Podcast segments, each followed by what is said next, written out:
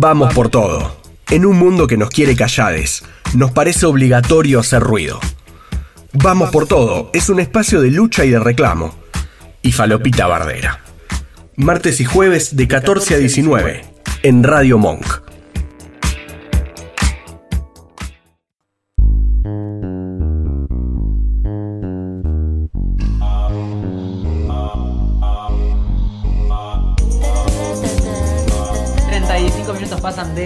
3 de la tarde, 15 grados en la ciudad de Buenos Aires. Increíble la entrevista que tuvimos recién, Violeta, no lo puedo creer. Eh, pero quiero que sigamos hablando un poquito del deseo y para eso tenemos una rosca. Vamos a darle la bienvenida y que suene bien fuerte el tema que tenemos preparada para eh, recibir a nuestro compa Ayito, que trae nuevamente a Julia Rizzo, que es locutora, actriz y estudiante del profesorado de teatro y es la creadora del podcast Les Otres. Bienvenidos a Vamos por Todo. Oli. Hola. Eh, ¿Cómo están? Estaba escuchando la, la, entrevista de Viole. Ay, me encantó. Viole, no sé si estás porque no sé qué le pasa a esto, no, no les veo. Estoy, estoy, estoy. Ay, no, me encantó esa pregunta que le hiciste, fue como, la estuve recontra pensando cuando hice mi ciclo de cine, eh, como estábamos en cuarentena, yo invento encuentros.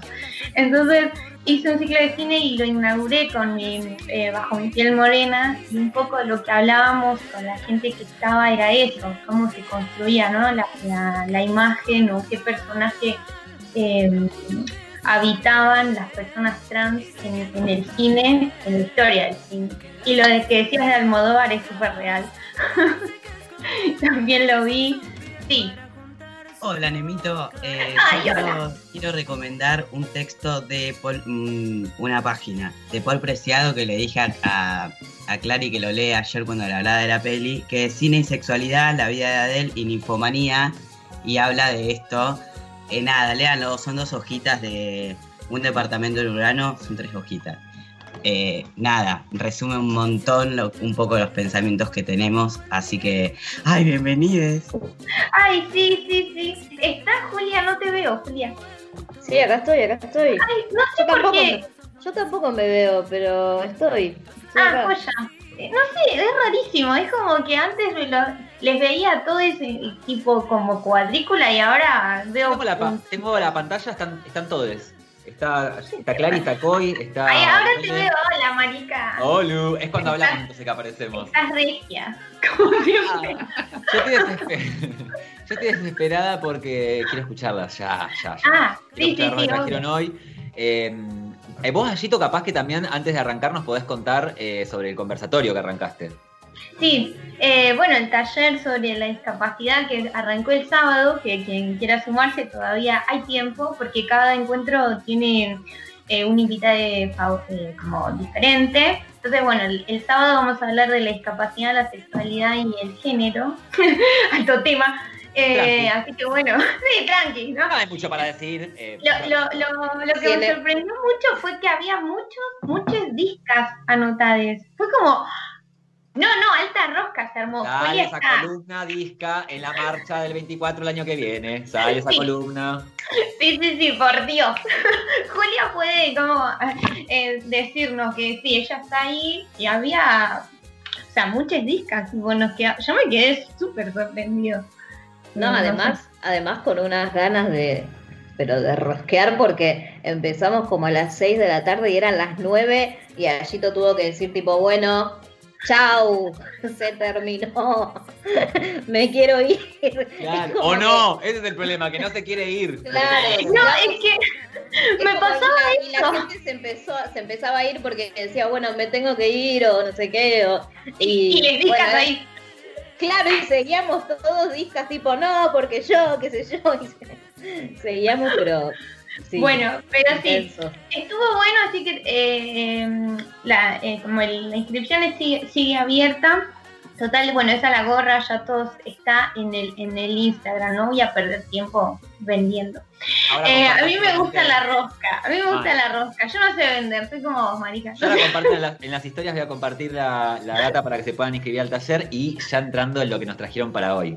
Sí, así como el deseo que hablábamos la, otra vez, no sé, hace dos semanas, hoy trajimos el deseo puesto en nosotros, tipo el amor propio.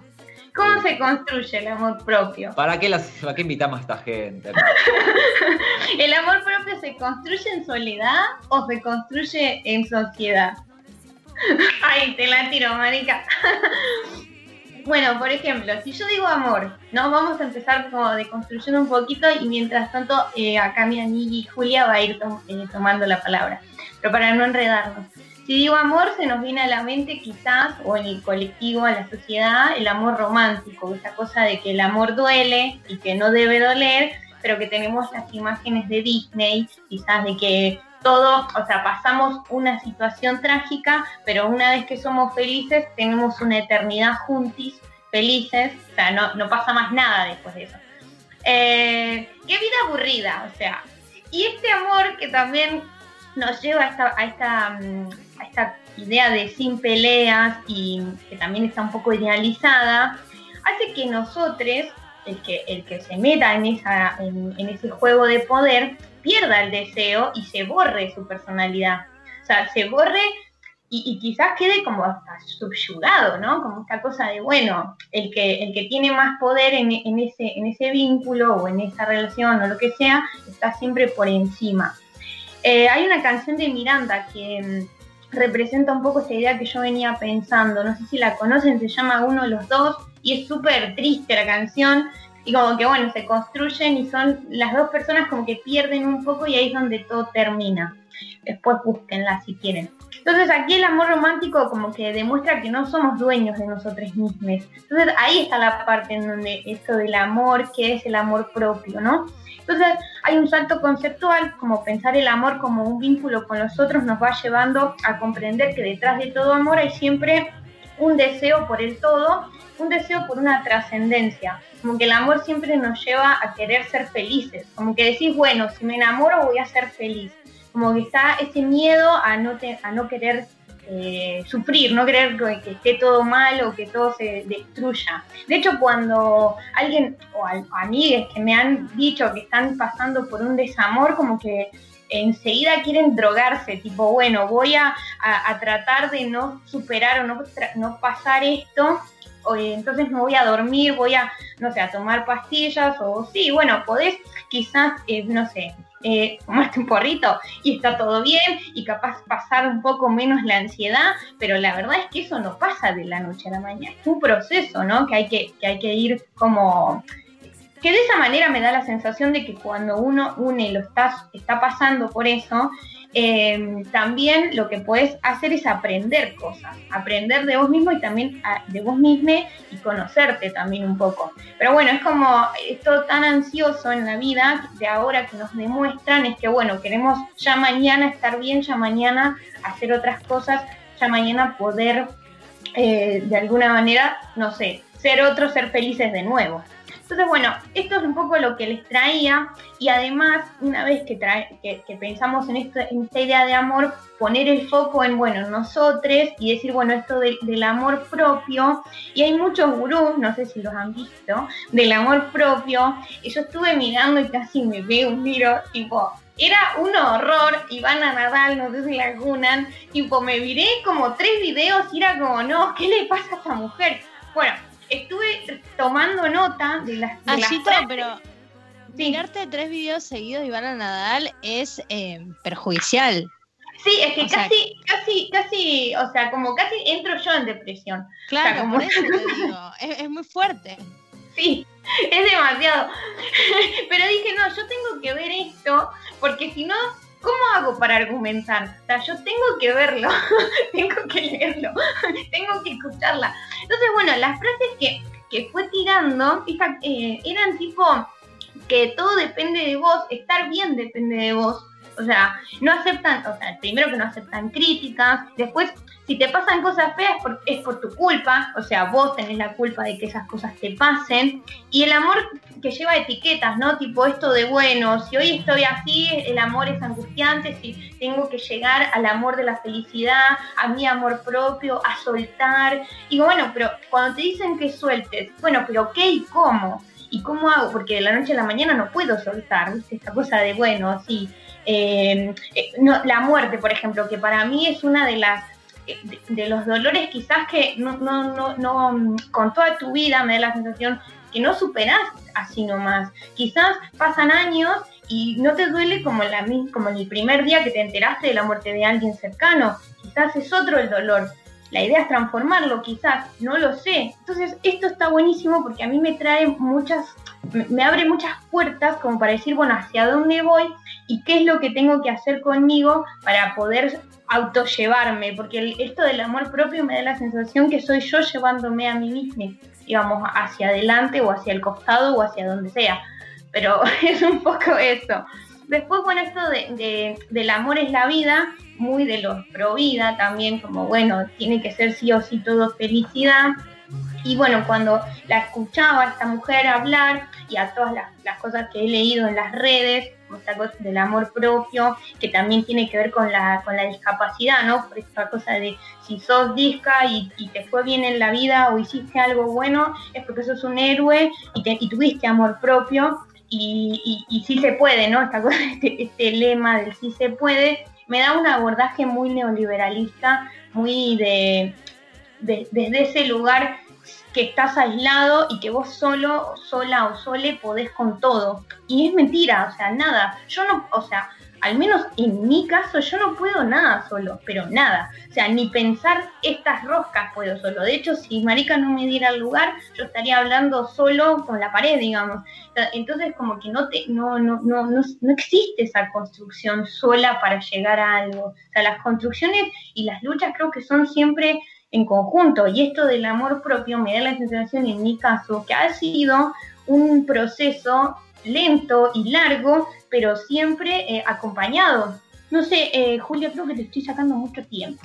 Quiero que digas cositas. Me estaba por morir, Allito, déjame hablar, por favor. ¿Por qué te ibas a morir? Porque necesitaba decir algo. No, sí, no sé.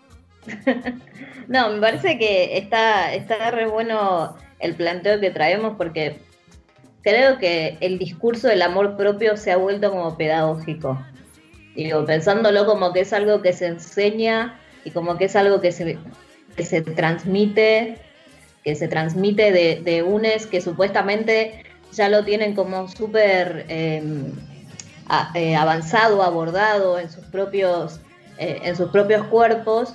Digo, termina siendo pedagógico porque también como que se empieza a enseñar a través de recetas o a través de fórmulas, son como medio pasos a seguir. De hecho, cada tanto en redes como que empieza a circular textos y cosas eh, motivacionales con pasos tipo, bueno, soñar, viajar, amate, mimate y qué sé yo.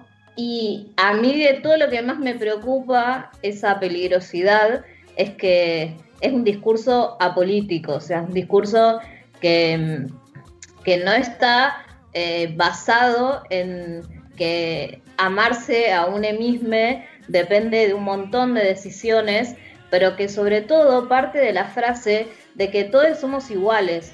Y por ejemplo, pensando en las corporalidades discas, pensándolo desde mi lugar, desde mi subjetividad, a mí esa frase eh, Allito también me podés corregir, eh, nos hace mierda, o sea, nos hace muy mal, porque la sociedad es diversa y hay que atender a cada diversidad como con las necesidades específicas que cada necesidad, que cada eh, particularidad necesita.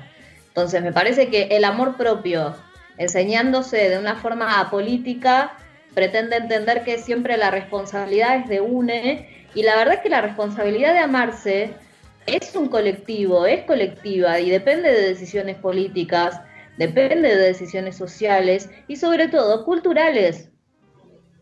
Porque la autoestima es un registro íntimo que tenemos sobre nosotros, pero a la vez somos seres sociales y dependemos todo el tiempo de los. O sea, nosotros estamos todo el tiempo como autoevaluándonos eh, pero también esta promesa del amor propio que hablaba Gito también es una promesa de la felicidad eterna. Y a mí hay algo, creo que soy bastante detractora del psicoanálisis, pero si hay algo que el, que el paso de, y acá podemos pelear un montón, digo, si hay algo que el psicoanálisis me han, como que me ha enseñado, es que ha venido a desterrar esa idea capitalista de, de la felicidad eterna y de que en realidad la angustia nos mueve todo el tiempo el deseo.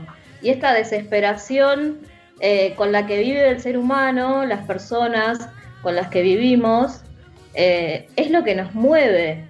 Digo, las narrativas de autoayuda hoy están todo el tiempo en el mercado, están todo el tiempo circulando, porque nos estamos dando cuenta que estamos solos, solas y soles, y que no hay nadie, no hay ni un Dios que nos venga a salvar, o sea, más allá de lo que uno crea, digo, creo que no hay nada común que nos vaya a venir a salvar, no hay ningún paraíso ni nada por el estilo.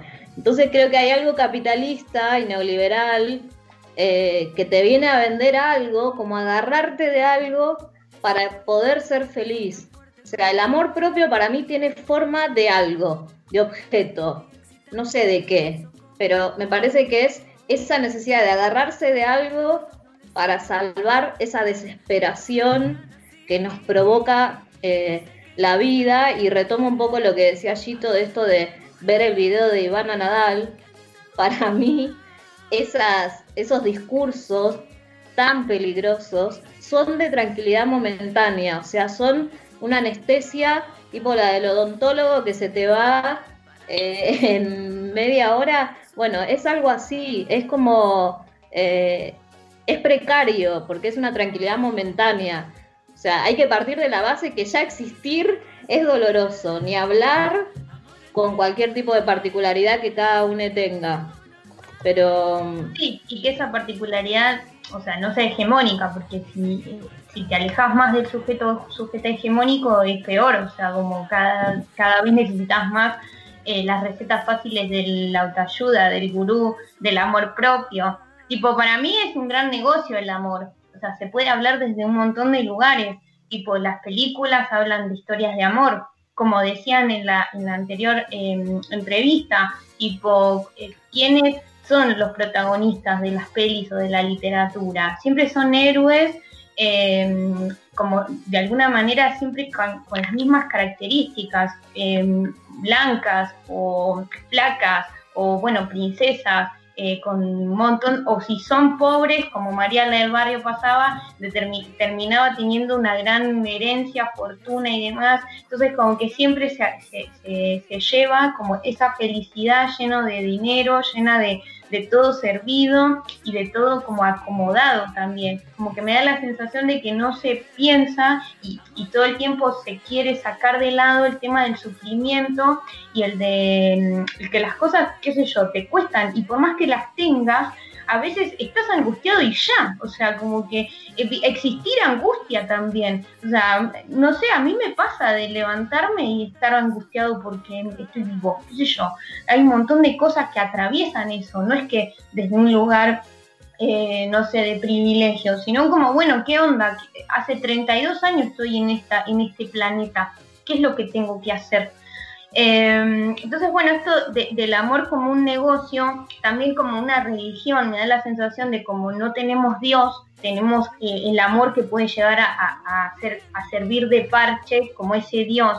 Y es también una salida fácil, porque el amor está asociado a esa felicidad.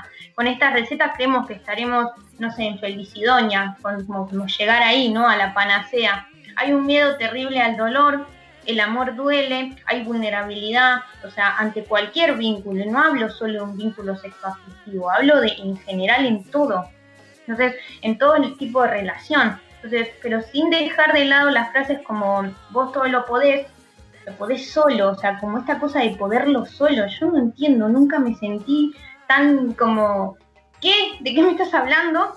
Quizás lo hablan desde un lugar de privilegios, porque obvio, lo dicen, ay, sí, eh, o sea, si vos te sentís mal es porque es tu culpa, eh, o vos no atraes, eh, no sé, no tenés, no tenés trabajo, bueno, vos no lo atraes al trabajo.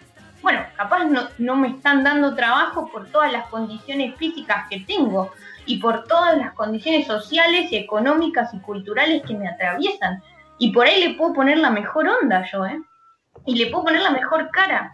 Entonces, a mí me da la sensación con, con esta mm, como frase que se me ocurrió antes de empezar esto, es como somos una herida de una falta de amor, o sea, como que me da la sensación que somos eso siempre, que buscamos recetas fáciles, eh, por eso entra cualquier tipo de gurú mm, como con estas recetas tontas y las compramos enseguida. Bueno, es peligroso eso, porque ahí está operando el sistema neoliberal capitalista, conservador, patriarcal, donde nos quiere estúpidos, nos quiere como bueno, pensando que podemos, pensamos, pensando que estamos dentro y en realidad no.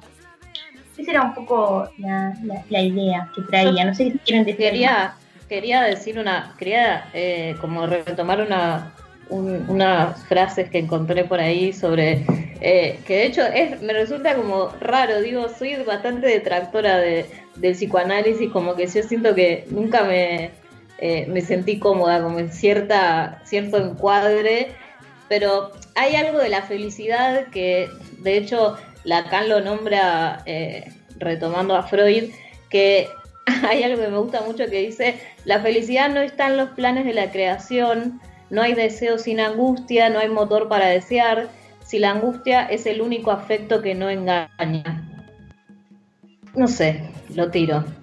Eh, me parece que el discurso del amor propio es una... Sí, vuelvo a la pedagogía. Creo que es una pedagogía para poder agarrarse de algo, para resignificar la autoestima.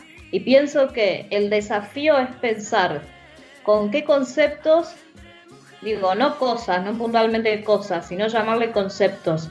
¿Con qué conceptos resignificamos la autoestima? ¿Y de qué depende? O sea, depende de una persona que te motive a ser como ella, depende de logros colectivos. Digo, ¿es posible vivir sin la desesperación de ser feliz? ¿Es posible la libertad, como liberarse de la desesperación por ser feliz? Pregunto. Ah, eh, no sé, la marica es casi, es casi psicóloga, no, así que, estoy, nos Estoy, estoy como estoy eh, explotada. Estoy explotada, necesito que sigan hablando ustedes, pero. No, no, no, no, todo, todo, todo, todo. Las dos hojas que tengo escritas, me parece que quiero escuchar a Clara porque tiene un montón para decir, a Violeta que también, a Coy también. Estamos como de todo, de todo y pienso. Cuando lo primero que dijimos fue esto de la marcha la, primera columna anti, eh, no, la primera columna de discapacitados, digo, y ustedes hablando de la rosca hasta las 9 de la noche, pensaba, nada más contrahegemónico y anticapitalista que la discapacidad. Y pienso también las personas trans, digo, nada más anticapitalista, digo. ¿Por qué también la invisibilización de esos discursos y de la potencia que se tiene, digo, van a romper todo? Nada. Eh, increíble lo que, lo que dijeron también con esto de, esta tendencia a la vida, a la felicidad eterna, que el dolor no te pare, el ibuprofeno en la televisión, completamente capitalista, y es lo que me hace rosquear mucho alegre cuando me hace leer a, a Chilmenbe con respecto a la necropolítica.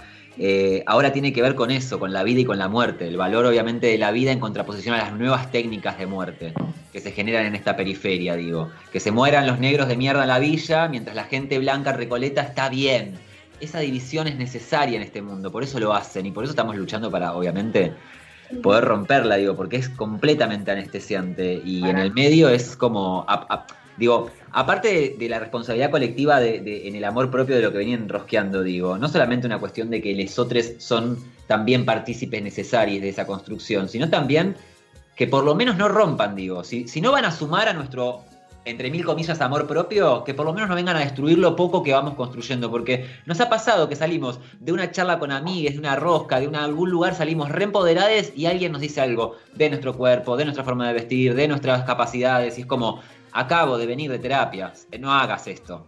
Sí, sí, Quiero escucharles a ustedes, me voy a callar porque amo esta columna que están hablando.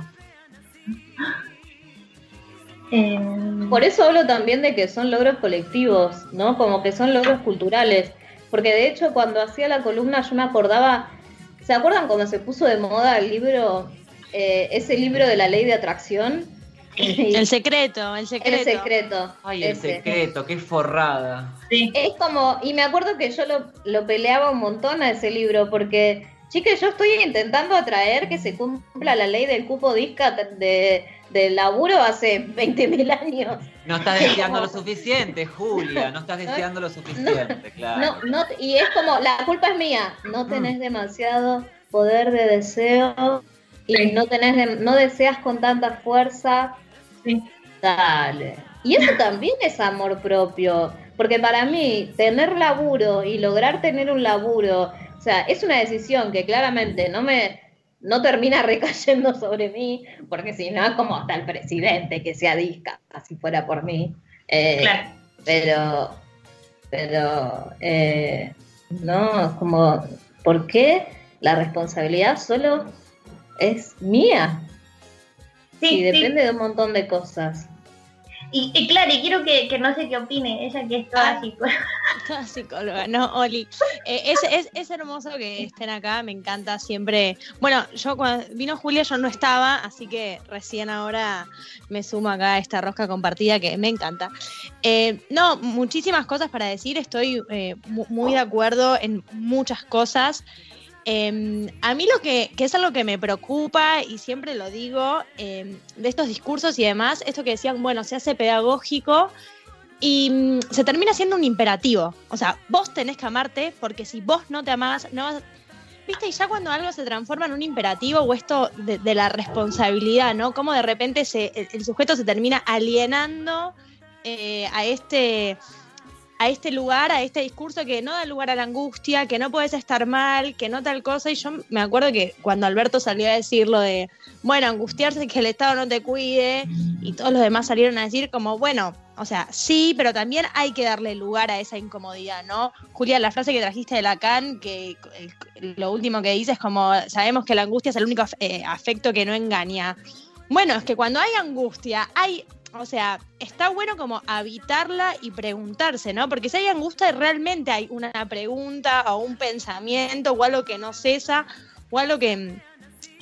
Nada, que, uno puede ir como esto, deconstruyendo o medio también eh, poniendo palabras, porque si hay algo que para mí, ¿no? Esto es muy personal, que tiene la angustia también es que no la podés nombrar, o sea, medio que te agarra así y decís, pero qué, cómo, es como, no sé, o sea, no sé muy bien, o sea, e, estoy en proceso de... Em, y eso me parece, y también lo que me parece, esto que, dijiste allí, lo de, bueno, muy en la línea de Ivana Nadal, que ella levanta la bandera del soltar, ¿viste? Como soltar, que dio un ejemplo eh, demasiado desafortunado que no. sé si lo viste, lo de, bueno, soltá a tu hijo muerto, tiró así con una liviandad que decís, no, no, Sí, sí, sí, sí, No puede estar, eh, no se puede, eh, no puede tener la cantidad de reproducciones que tuvo este discurso porque es peligrosísimo. Y esto que decías como, bueno, soltar qué y cómo. O sea, soltar también necesita una elaboración, ¿no? Esto que decís, bueno, ¿qué voy a soltar? ¿Por qué? ¿Cómo? No es que de la nada, listo, me olvidé, borrón y cuenta, no, porque eso no es soltar, es básicamente negar y eh, va por la camino. Sí, Pero, sí, eh, no, y esto de. Esto del, de cómo se piensa el sujeto como universal, ¿viste? Hay un único sujeto que es universal, entonces ahí están los pasos para que vos te ames, los tips para que vos te ames, los tips para que vos seas un exitoso de la vida. Y ahí me parece que es lo que decían ustedes, bueno, somos sujetos sociales y culturales, eh, y yo digo, más allá de de nuestro entorno que es distinto e-, en, todos, ¿dónde queda lo propio de cada uno si se piensa un sujeto universal? Seríamos como robots directamente. Sí, sí, sí, totalmente. Ay, quiero que, comente Viole, porque Viole yo tengo Venus en Géminis y me encanta escucharte. Sí, no, bueno, eh, mucha info, la verdad que muchísimas gracias por, me hacen pensar un montón y más que pensar, sentir. Así que eso se agradece muchísimo. Eh, sí, este, esto de es muy loco lo de poner en pos eh, el no sufrimiento, ¿no? Si, si, duele, aspirina automáticamente y seguir con la vida. Y no importa si estás angustiada o porque también hay un discurso de la romantización de, la angustia, ¿no? Eh, no importa si estás angustiada, si salí a producir salí a producir de todos modos, porque justamente lo que quiere el sistema es esto, ¿no? Que seamos productoras de bienes y servicios eh, y como, como sea, si estás feliz no importa. Y en eso también empecé a encontrar como un discurso eh, de romantizar la angustia, ¿no? Eh, no importa si estás mal, bueno, eh, leete este libro, nada, todo, todo esta, esta cuestión de meritocracia.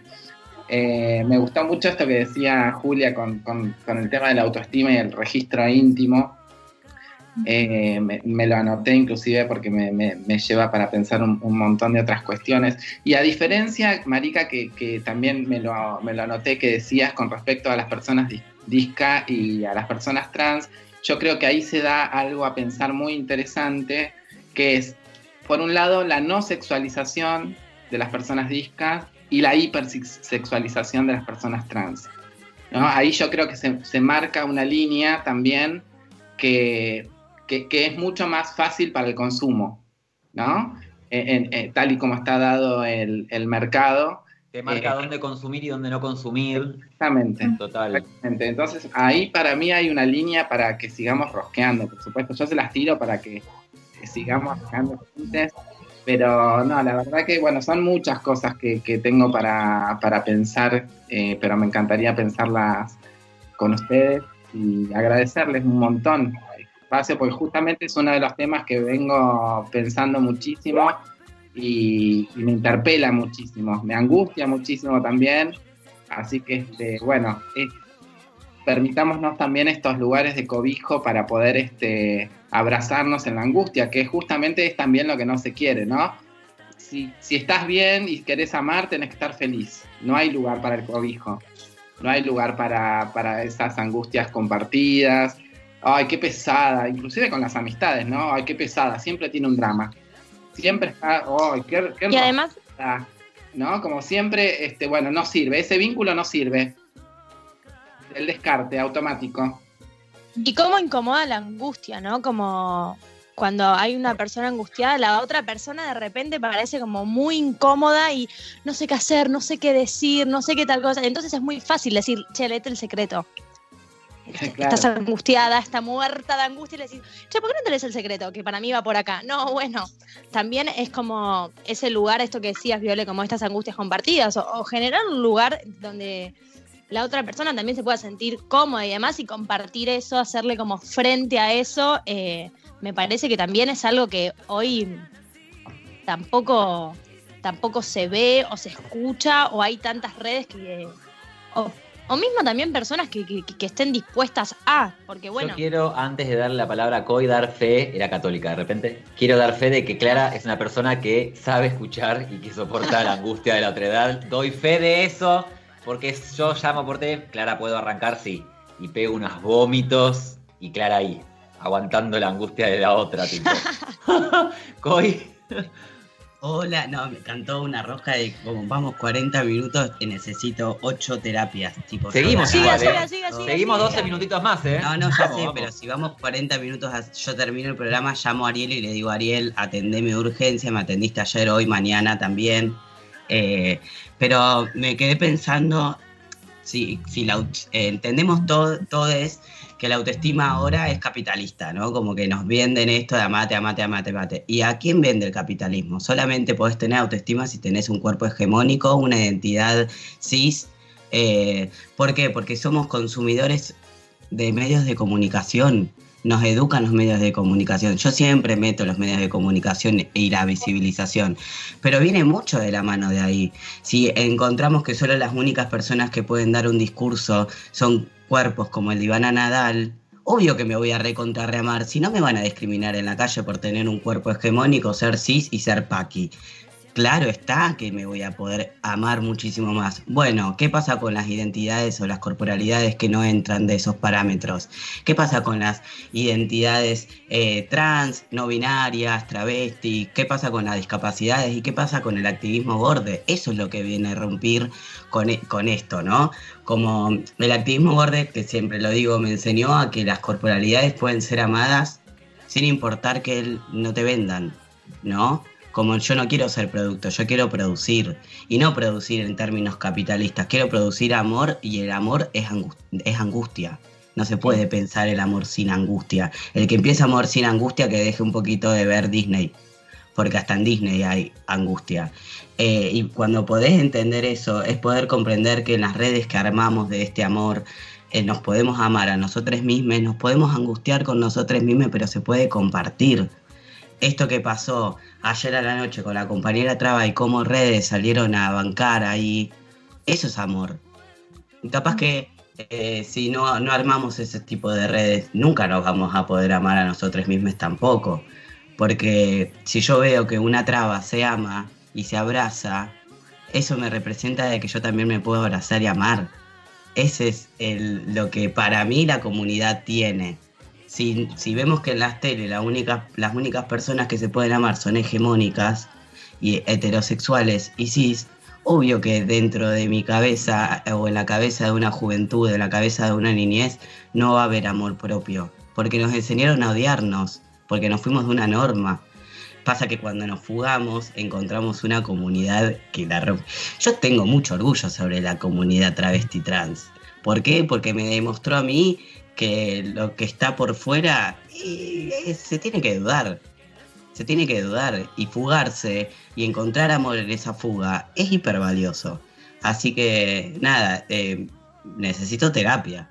Eh, Yo también tengo un orgullo y creo que ah, gracias a, la comunidad también y a, escuchar, no sé, para mí las referentas travesti trans me ha enseñado y me ha puesto a pensar en mi corporalidad disca. O sea, yo creo que hay también ahí como un, feedback, le digo yo, no sé, como que se unen un montón de, luchas y de, y de discursos que están buenos como para llevar adelante y, tener como esta cuestión de poder unirse en, ese e, contra ese sistema, ¿no? Y ser un no sé si una resistencia, por así decirle, porque cuando me, choca, me he chocado con, con compañeros discas quizás recién ahora me llevo bien con Julia, o sea, porque es distinto a lo que yo venía conociendo, distinta su personalidad, pero también era como eh, víctimas todo el tiempo y a mí eso no me gustaba, o sea, porque si el sistema te trata como te trata, te pones en ese lugar. También hay, hay un border entre, entre quedar en el lugar cómodo de víctima y, que ese amor propio se vaya hacia ese lado más quizás más oscuro, más, no sé, más turbio, podríamos decir, a eh, decir, bueno, no, eh, mira, este, este soy yo y, mi proceso es este y hoy quizás esté equivocado, mañana no, y tratar de empezar como a, querer a quererse digamos en el sentido bien de, de, cuando ves te miras al espejo no te odias o cuando salís a la calle no te odias en ese sentido, porque la, sociedad a las personas discas nos hacen odiar. Yo me he odiado, yo no he querido salir a la calle porque me he odiado en su momento, cuando quizás era más adolescente, ahora no, pero mm, hay, hay, ciertos momentos en la vida donde decís, bueno, yo no, todos están yendo a bailar, bueno, yo no voy a ir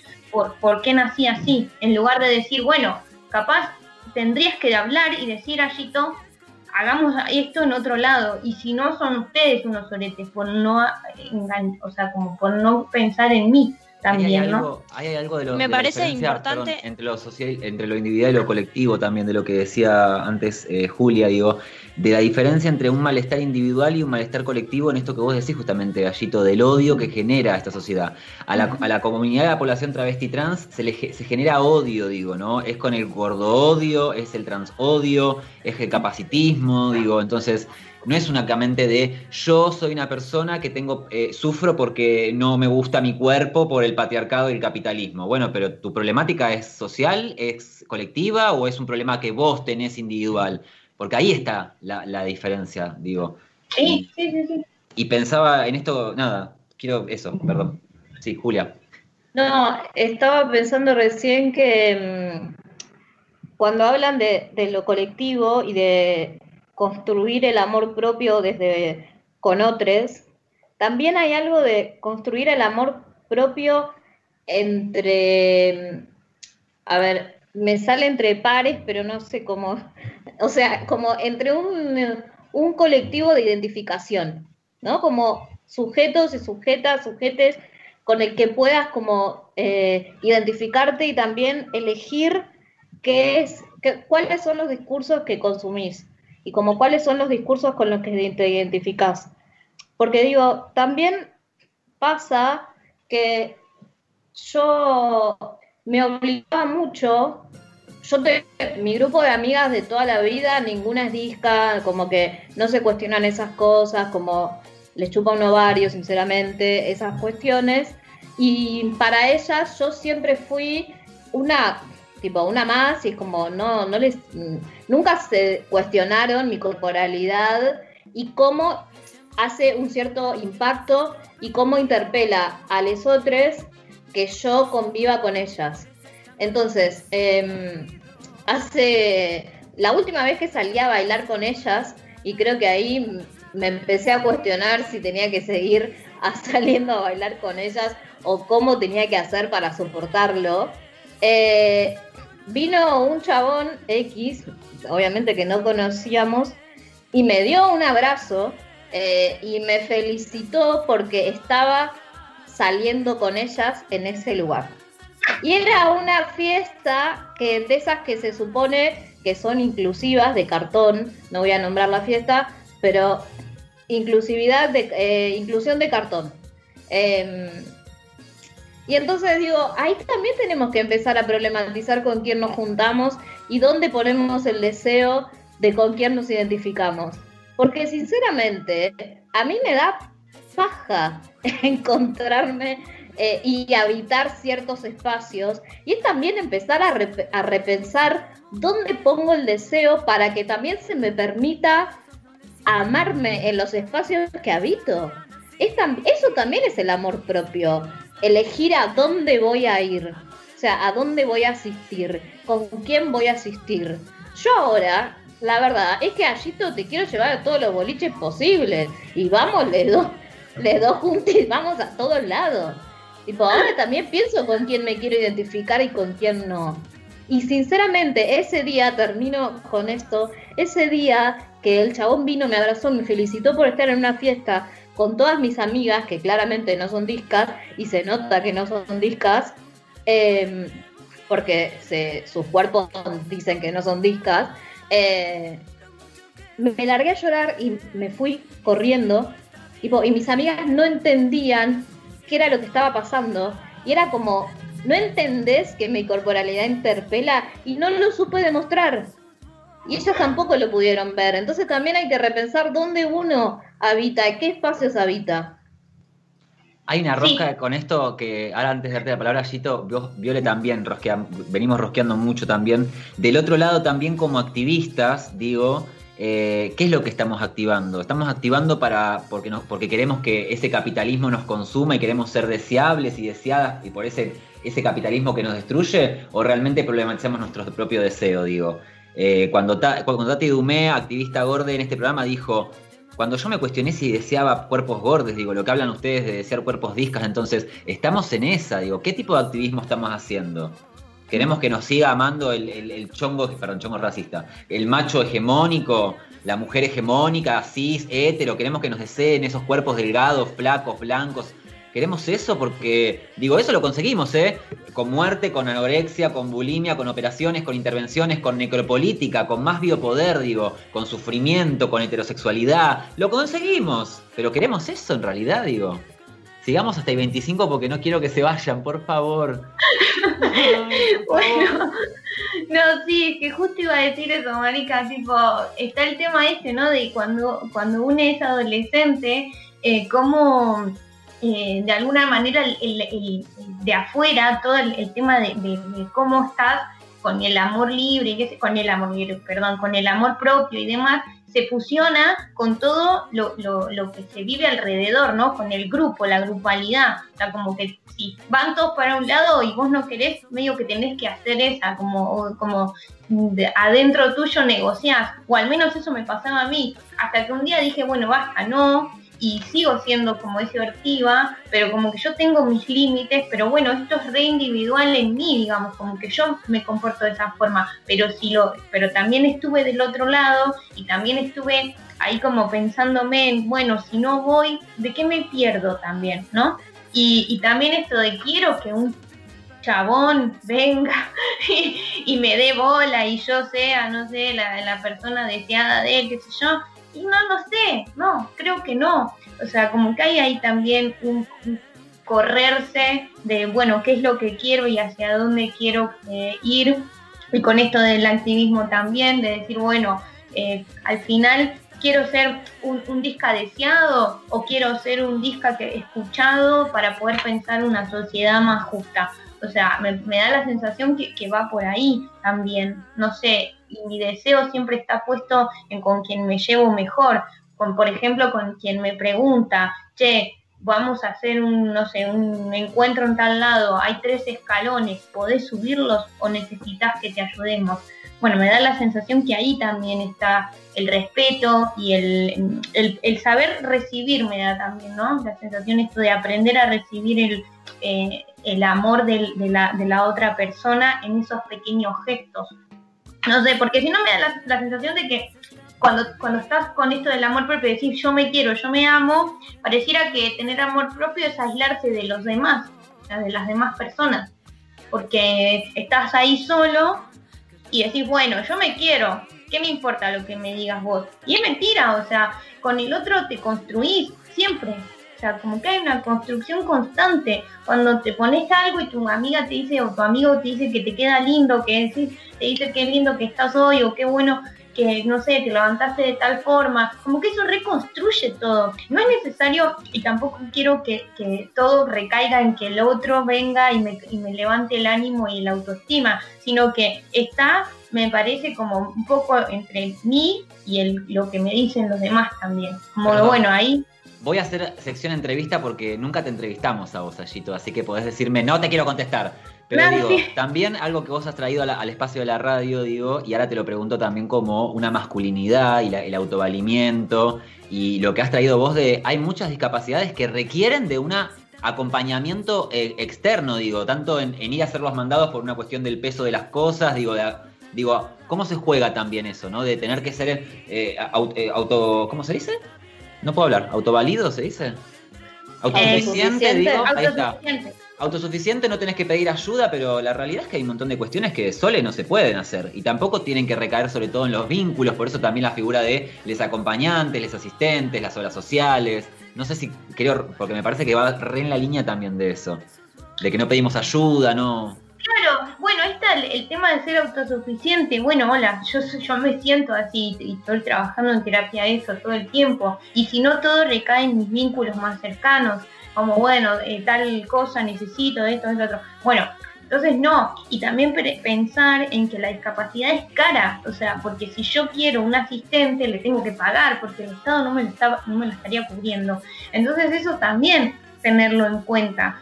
Si, si, si una amiga te dice yo te lo hago, bueno, aprendes a, decir, bueno, sí, acepto, recibís el favor, pero no te da la sensación de que como estamos en un, en un sistema capitalista tenés que devolverle el favor, como esta cosa de ida y vuelta sí o sí, y como que te quedas en deuda.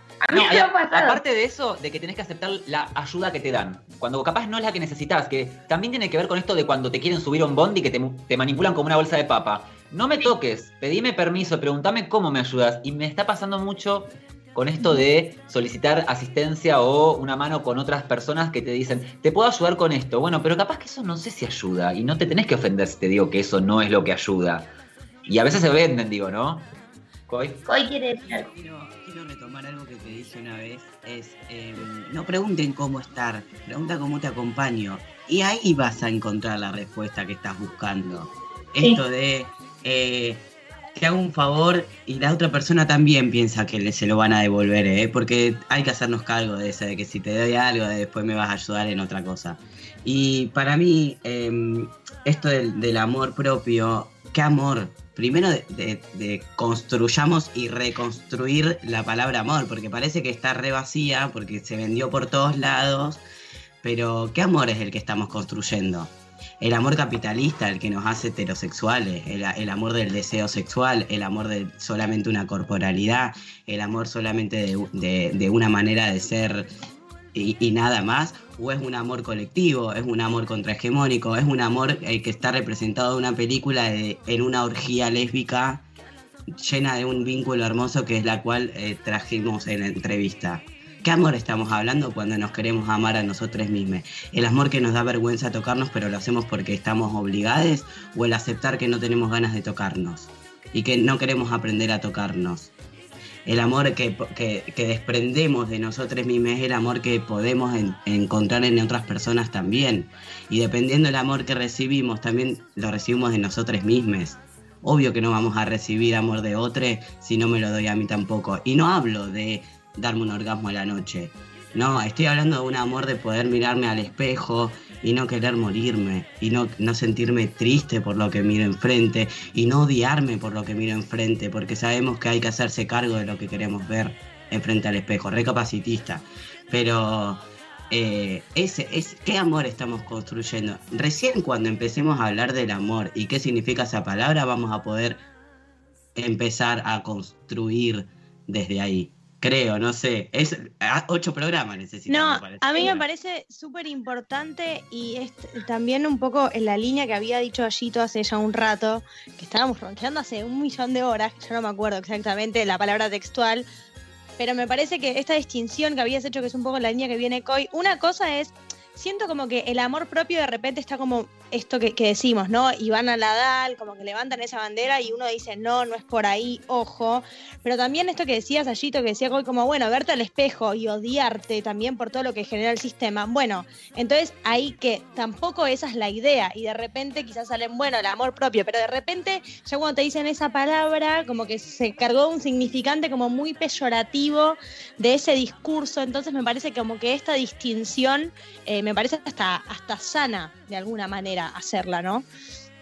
Eh, sí, pienso en la palabra autocuidado de última, que también la trae, me parece, en los últimos eh, movimientos feministas, no sé cuál cuál de todos, yo sé que lo he leído por ahí, em, pero hay una cuestión del autocuidado, como bueno, me, me, da ansiedad, no sé, las redes sociales, bueno, dejo un rato en pausa, o bueno, me siento mal, llámame, y escuchar ahí a Leotre, no sé qué, me mito. Ah.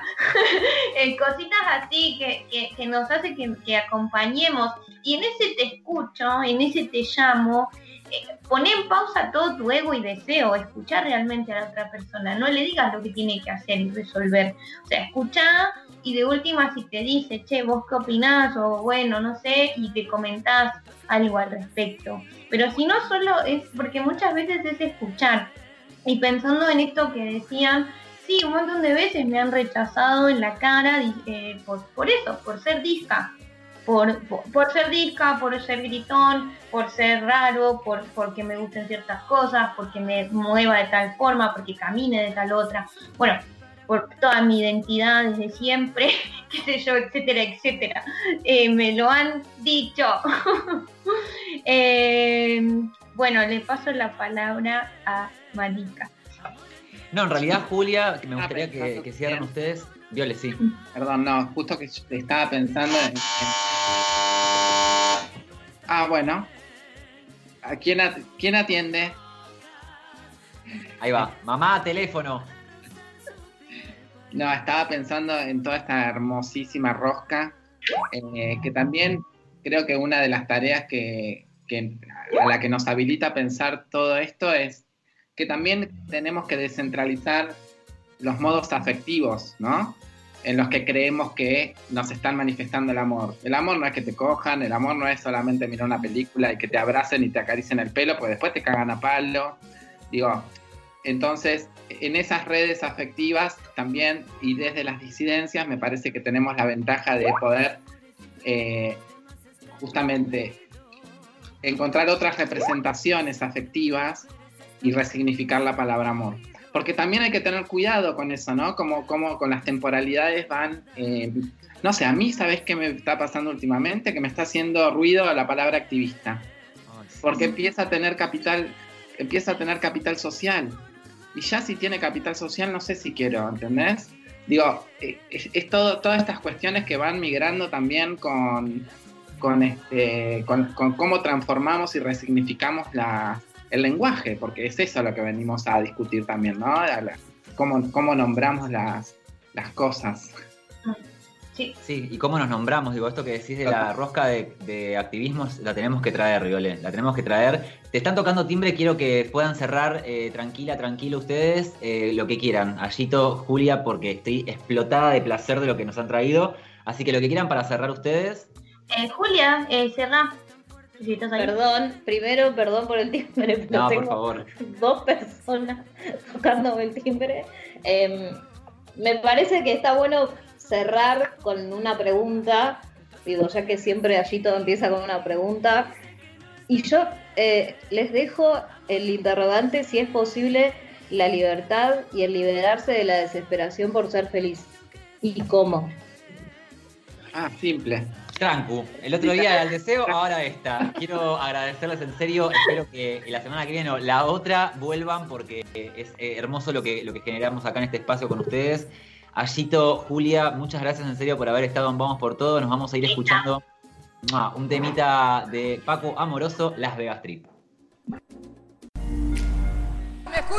Obvio. Y a todo el equipo de Vamos por Todo, podés escucharles todos los martes y jueves de 14 a 17 horas por www.radiomonk.com.ar. O en cualquier momento les podés buscar en Spotify como Vamos por Todo. Yo también los escucho siempre. Por todo.